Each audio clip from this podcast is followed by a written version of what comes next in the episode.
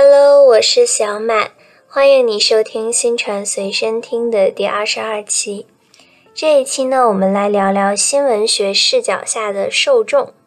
在这里呢，我强烈推荐大家去回听传播学讲受众的那一期，因为我觉得那一期已经把受众讲得非常全面了。这一期呢，不过是一个补充而已。很多概念和分类虽然可能和那一期有点小区别，但是整体上是大同小异的。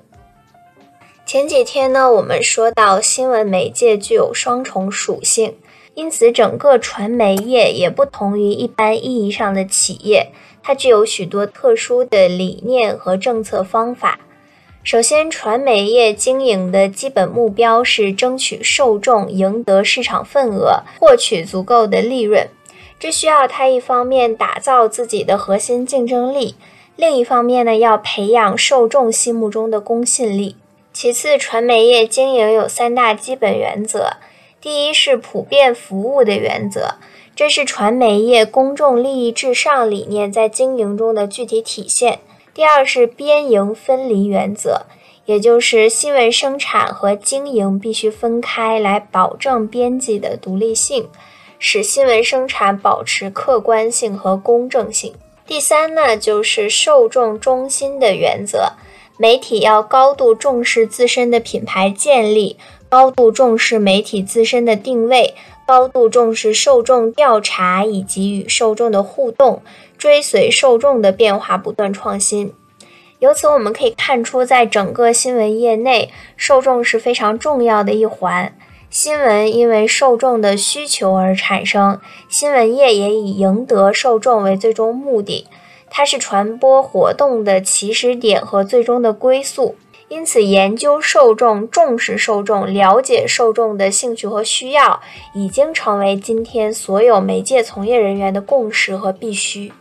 那么，从新闻学角度来看，受众指的是谁？他们的特点如何？有几种分类？以及他们的定位、权利、需求是怎样的？受众的地位在现在又发生了什么样的变化？这就是我们今天要着重探讨的问题。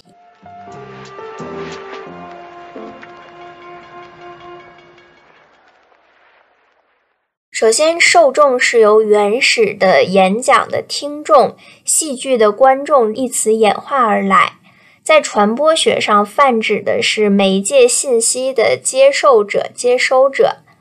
在大众传播领域里，受众指的是大众传播媒介信息的接收者，其中最主要的来源是三大新闻媒介，也就是报纸的读者、广播的听众和电视的观众。在当下的受众呢，也包括互联网时代的网民。那么，从媒介受众观的角度看，受众具体有四种观点，也就是受众是学生，是接受指挥的芸芸众生，是消费者，同时呢，也是公民。在这四个观点中呢，受众是消费者和受众是公民这两个观点，我们在当时讲受众那期中已经讲过了。这里就不再赘述。我们来特殊的说一下，受众是学生和受众是接受指挥的芸芸众生这两个看起来不太一样的观点。首先呢，受众是学生，它强调了媒介的教育功能。在媒介面前，受众是受教育的对象。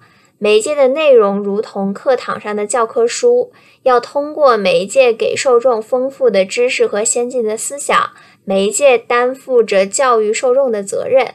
在这里呢，媒介工作者的角色就像学校的老师，要尽其职责，尽可能的确保媒介内容是严肃、为公众负责的。媒介发表的每一句话，最好都是要有教育意义的。虽然如同学校教育的教学相长的原理，媒介及其工作者也会倾听受众的意见和呼声，从而改进自身的工作。但是呢，这多少有一些自上而下的意味。纵然老师可以当成学生，或者暂时当一回学生，虚心的向受众求教，但是他的目的还是为了更好的去当老师。就像你的老师在给你布置了大量的作业之后，会来问一问大家对我布置的作业有没有什么意见呐？或者是大家觉得我今天讲课讲的如何？学生呢很难去站起来批评他，说老师你这个作业留的太多了。大家可能都是会摇摇头，说没有什么问题。因此呢，从这个观点上看，媒介和受众最终呢还是教育者和被教育者的定位，两者呢并不是一个平等的关系的。虽然这种关系不平等，但是呢，新闻传媒的确需要具备教育指导功能，并且呢，这种观点在特定的历史时期，基于特定的社会发展需要是非常重要的。尤其是在激烈的社会变革期，先进的政党、先进的知识分子，往往是以媒介为启迪民智的工具，特别是在中国近代的历史上。从王韬创办《循环日报》开始，无论是维新变法时期，还是以孙中山等人为代表的资产阶级民主革命派的报刊活动，乃至中国共产党人的新闻实践，处于社会变革甚至是激烈的社会革命时期，改革者和革命者往往侧重于报刊的教育启蒙功能，来宣传先进的革命的理念。宣传本党的路线方针政策，以教育指导大众为己任，认为报纸是人民的教科书。因此，我们必须承认，在特定的历史时期，针对特定的历史需要，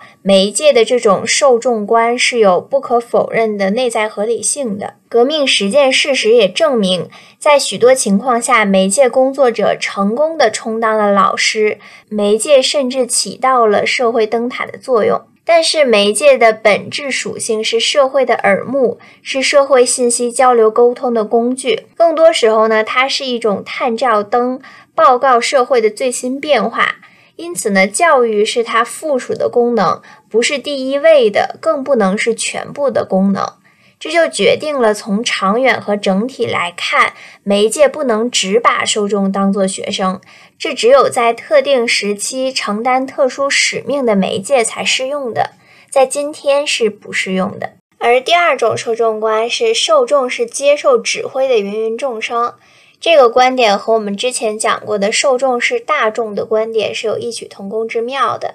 在这里呢，报纸甚至所有的传媒都是不见面的指导员，甚至是不见面的司令员。报纸的内容就是指示命令，媒介的内容不只是生硬，有的时候简直就是杀气腾腾。我们之前讲过的受众是大众，是把大众看成是一个个的枪靶，一个子弹打过去，大众应声而倒。但是在这种观点下呢，受众已经不是应声而倒的靶子了，甚至是无知的阿斗，必须要确信媒介上的字字句句都是真理。这种观点呢，比受众是大众还要差劲。在他的观点下，受众被剥夺了最起码的自尊，更谈不上自由和权利了。比如第二次世界大战期间法西斯主义的新闻理念，以及我国的某一时期反革命集团所掌握的媒介工具和实践，都是这种受众观的印证。而人们呢，也从这种媒介受众观的痛苦教训中获得觉悟，把它彻底扫进了历史的垃圾堆里。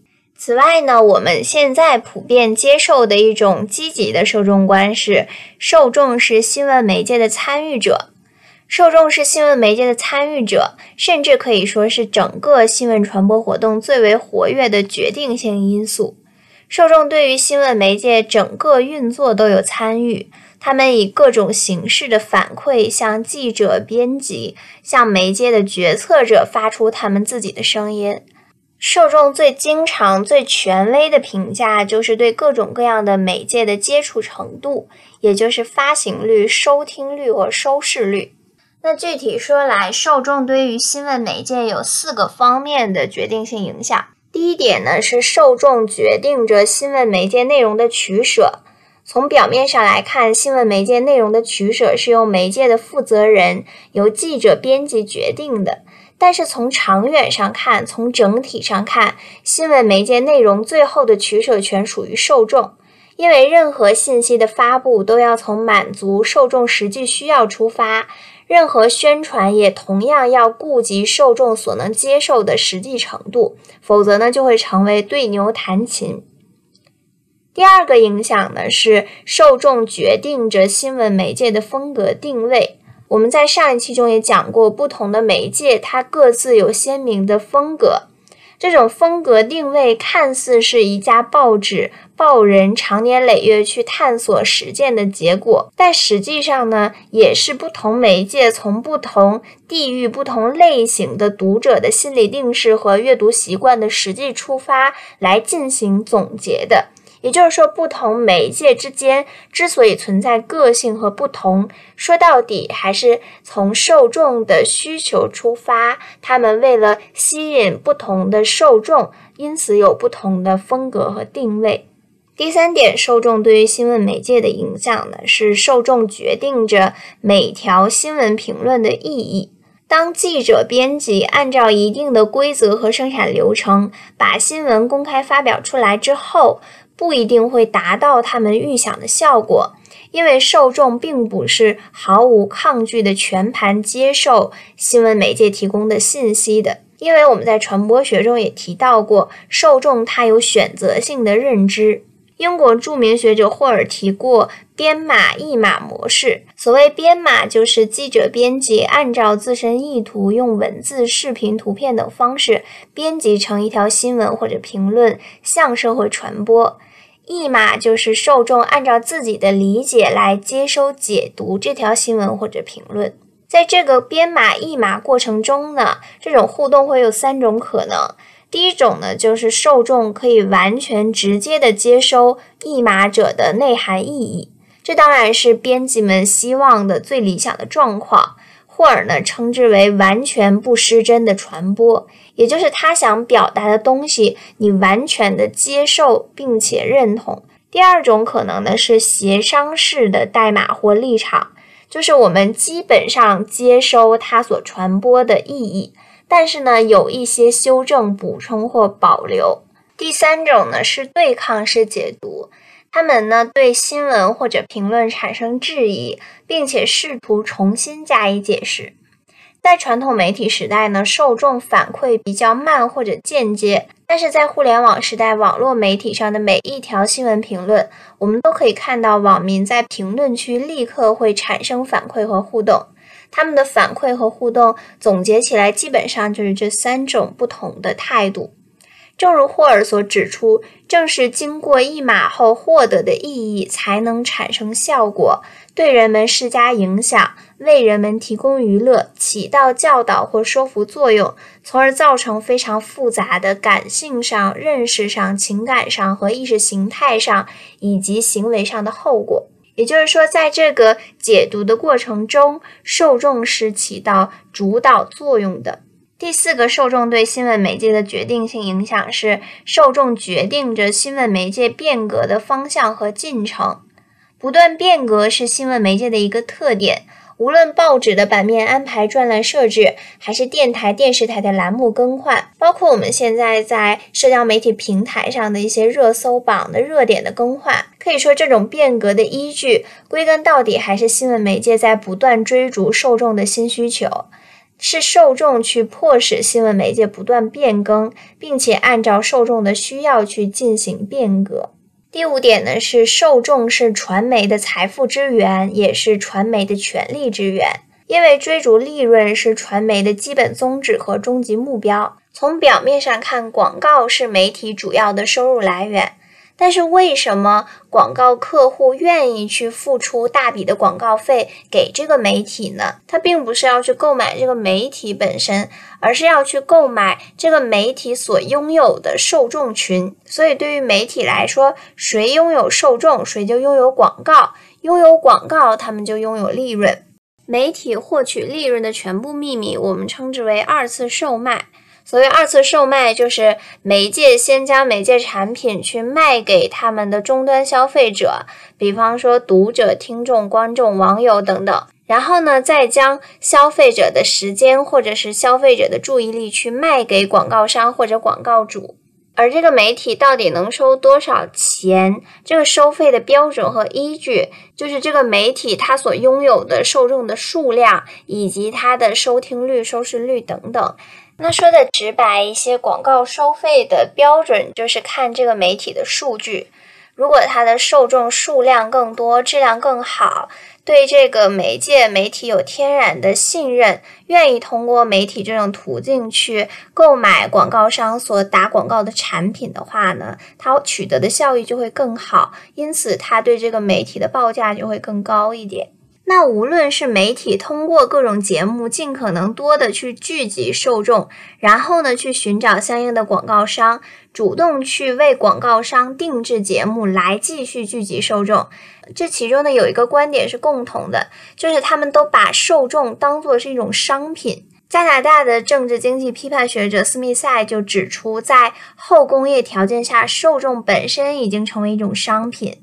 大众媒介其实就是这种商品的生产者，广告商是买主。坐在电视机前的观众、报纸的读者以及互联网上的网民，在观看的同时，正在承担着把自身生产成产品的角色。媒介向广告商出售的不是物质形态的空间，而是我们这种所谓的特殊产品，也就是受众。在西方各国，大众传媒号称第四势力。无论是政界还是商界，各行各业都不敢去无视传媒的力量。这并不是媒体自身有什么了不起的特权，而是媒体背后有庞大的受众，凝聚成了强大的舆论影响力。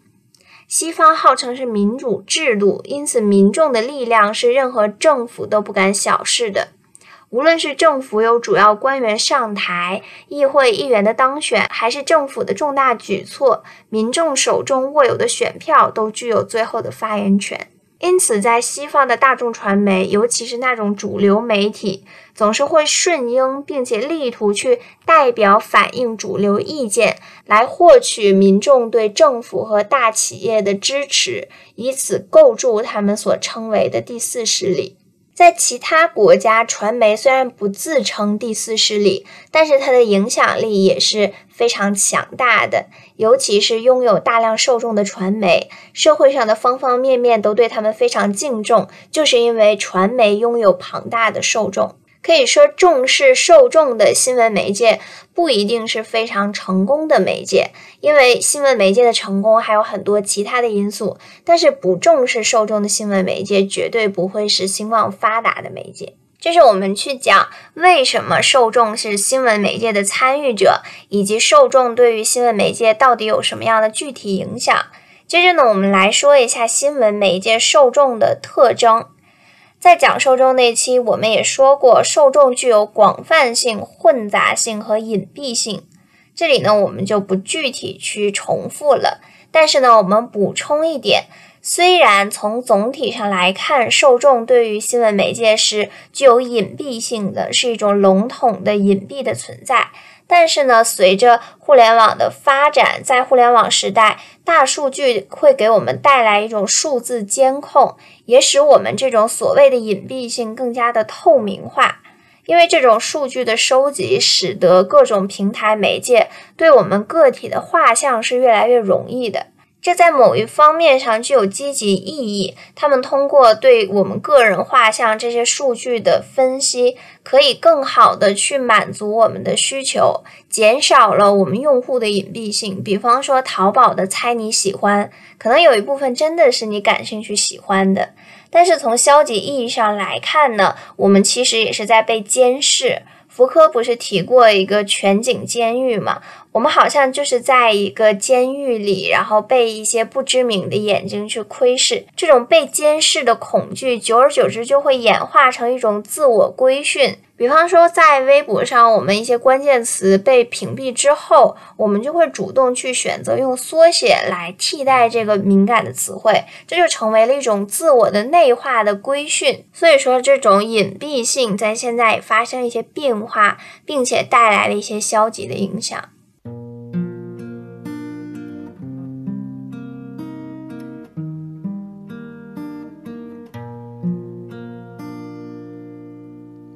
除了这种特点上的变化之外呢，当代中国受众的群体信息的需求也在变化。在急剧的社会变动和开放的社会联系面前，受众表现出更加旺盛的信息需求。社会变革的深入和社会交往的增加，使外界环境变化和受众自身的利益联系日益密切，这就带动引发了受众强烈的信息需求，也就是非常急迫的要求新求变，从而呢及时了解外界的最新变动。这也就要求媒介提供的信息要更加的准确、迅速、高效。第二点呢，是市场经济条件下决策主体增加，带来受众对硬性的决策参考性信息的需求增加。随着市场经济体制转轨，决策主体呈现出多元化的特点，决策的重要性增加。所以呢，受众对于富有参考价值的硬新闻和解释性、指导性的信息需求更加旺盛。第三个呢，是受众群体分化的趋势更加明显，新增群体涌现，造成了受众信息需求的多元和分化。那谈到受众的分化，我们再来对受众进行一个细分。首先呢，是按照接触的媒介类别分，我们可以分成报纸读者、广播听众、电视观众以及互联网上的网友等等。第二点呢，是按照人口统计学的原理，我们可以按照性别、年龄、职业、地域、教育水平划分成不同的群体。第三个呢，是按照接触媒介的频率，可以分为稳定受众和不稳定受众。第四种呢，是按照受众不同的信息需求，可以分为一般受众和特殊受众。第五个呢，是按照新闻媒介的确定性，分为现实受众和潜在受众。第六个呢，是按照新闻媒介明确的传播对象，可以分为核心受众和边缘受众。这我们之前也都提到过了。那正因为受众有分化。因此呢，媒介也一定要走分众传播之路。但是呢，这种分众分到什么程度，需要媒体去认真斟酌、仔细权衡。所以呢，在新闻媒介的定位过程中，一定要注意度的把握。这个分要宽窄适中，就是要确定适当的核心受众群。以这个核心受众群为中心，在力图扩大到边缘受众中，争取呢把潜在受众不断的变成现实受众。在核心受众群确定以后，边缘受众、潜在受众等范围就比较容易明确了。在这个核心受众确立过程中呢，媒体要考虑到四个方面的要素。首先呢是受众的区域定位。虽然新闻媒介是高度开放的大众传媒，现在呢可以在全球范围内自由流通，使受众在全球范围内实现信息共享。但是呢，对于单独的媒介而言，传播范围一般总是特定有限的。所以呢，媒介需要在一定区域内的受众作为自己的传播对象。然后呢，根据特定地域内的核心受众的兴趣偏好和信息需求来指导自己的内容选择和风格定位。比方说，上海的《解放日报》主要是以上海读者为核心受众，在优先满足上海人的信息需求的前提下，再把它作为亚洲、全国和华东地区的经济中心去对外进行联系。或者呢，《人民日报》总体是面向全国各级领导干部，但是呢，这个报的华东版定位是面向华东六省一市，风格个性更加接近南方风范。或者是从网络上的某个平台上来讲，比方说在微博里有不同的官方号，那像《人民日报》和《四川观察》，很明显，它所选择的受众区域定位就是不一样的。第二个新闻媒介要确定核心受众，要考虑的呢是受众的职业和身份定位。刚刚我们通过受众的区域定位划定了一个区域内的受众，那么在这一个地区内，受众的身份、职业、社会地位不同，甚至是同一个受众在不同时间场合处在不同的社会角色中，他的需求都会有很大差别。比如说，领导干部、企业家和普通的工人、大学生、农民之间，他对媒介的选择和对媒介内容的需求都是不一样的。第三点呢，就是要考虑受众的年龄定位；第四点呢，也是要考虑到受众的文化教育程度定位等等。所以，一个媒介它要想做大做好，不仅要取决于它的内容的质量，也在于它要选择什么样的人去传播，如何去运用更好的方式进行传播，这就包含了它的定位、它的传播政策等等。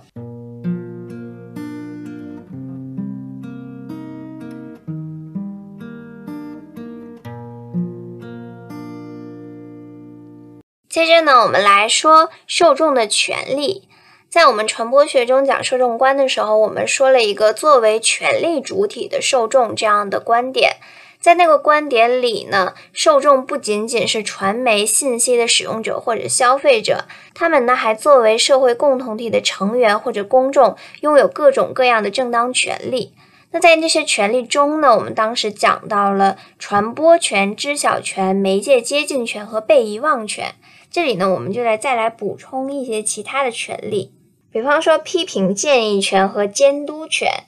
这个批评建议权和监督权，它会分成两部分。第一部分呢，是受众通过和借助新闻媒介，对政治、经济、文化等各公共领域内的部门和各项活动，依法行使批评建议和监督的权利，也就是受众借助媒介行使的舆论监督权。这一部分呢，和媒介享有的新闻自由权是重合的，也是公民基本权利的组成部分之一。关于新闻自由，我们在之后也会提到哈。第二个呢，是受众针对新闻媒介的活动所行使的批评建议和监督的权利。刚刚是受众利用新闻媒介去监督别人，这里呢是受众针对新闻媒介进行监督和批评。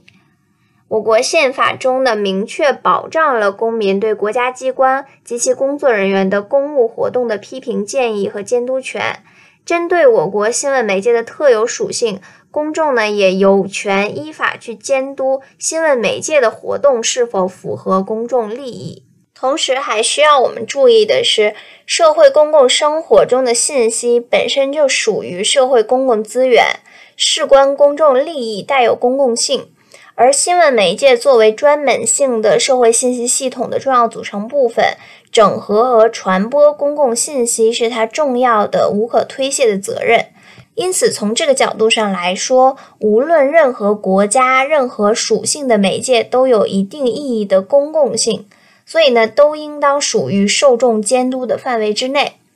所以呢，对于媒介的建议权、监督权，不是媒介自上而下赋予给受众的，而是受众作为公民应当享有的权利。在现在世界性的媒介商业化浪潮中，商业性有日益威胁、损害媒介公共性的势头。这时候呢，就要强调和坚持受众对于媒介的公共活动及其公益性的批评和监督了。当然，受众的权利还有很多，比如说受众的选择权、传播服务保障权都在其中。但是，不管什么时候，知情权、表达权、监督权都是受众权利的核心。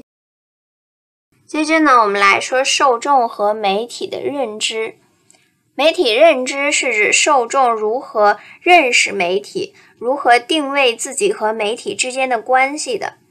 这种认知和定位可能是显意识的，也可能是潜意识的，而且呢，会随着受众的自身变化和媒体变化发生改变。比方说，如果受众认同报纸是人民的教科书，也就是认同受众是学生这个观点的话呢，那么受众就会把媒体当成是老师，把自己当成是学生，会自觉的去依顺媒体的教诲和指导。而如果受众认为媒体不过是政府的看门狗，就是会为政府摇旗呐喊的话呢，那受众本身就不会信任媒体了，对媒体的报道言论就会很怀疑，甚至会产生对抗。那如果受众认为媒体本身是一种商品，那么受众就会把自己当作是消费者，把媒体当作是消费品等等。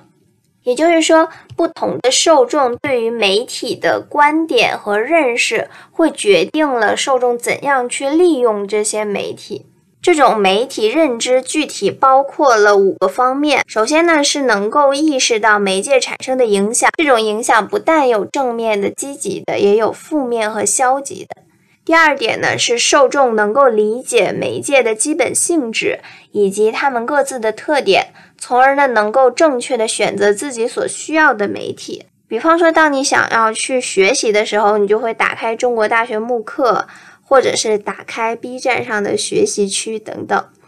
第三个呢，是能够了解、分析、识别媒体的内容，包括新闻评论、娱乐节目等等，并且通过这些内容可以辨别媒介的基本价值取向。第四点呢，是能够识别信息的真伪、节目的好坏以及媒介的优劣，对媒体保持一种独立判断的态度。第五点呢，是能够理解媒介的生产过程和传播过程。明白媒介生产的过程、传播过程中的特殊语境，包括不同国情、不同形式、不同境况，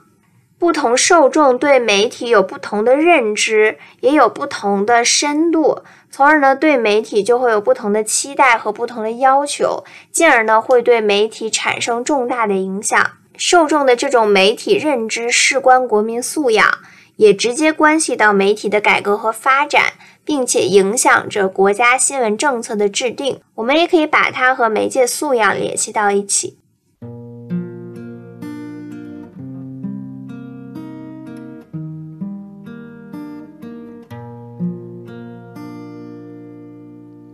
最后呢，我们来说一下受众地位的新变化。二十世纪九十年代，中国传媒业开始走向市场，从而呢引发了媒体间激烈的竞争。这就导致了整个传媒业从传者中心逐步转向了受者中心。二十一世纪以来，新媒体的快速发展，尤其二零一零年以微博为代表的自媒体井喷式发展，给了受众前所未有的主动权。因此呢，受众的主体意识也越来越强了。在传媒业的传者与受者关系中，受者的中心地位得以确立。受者中心地位的确立，具体表现在三个方面。首先呢，受者既是信息的接受者，也是信息的生产者和传播者。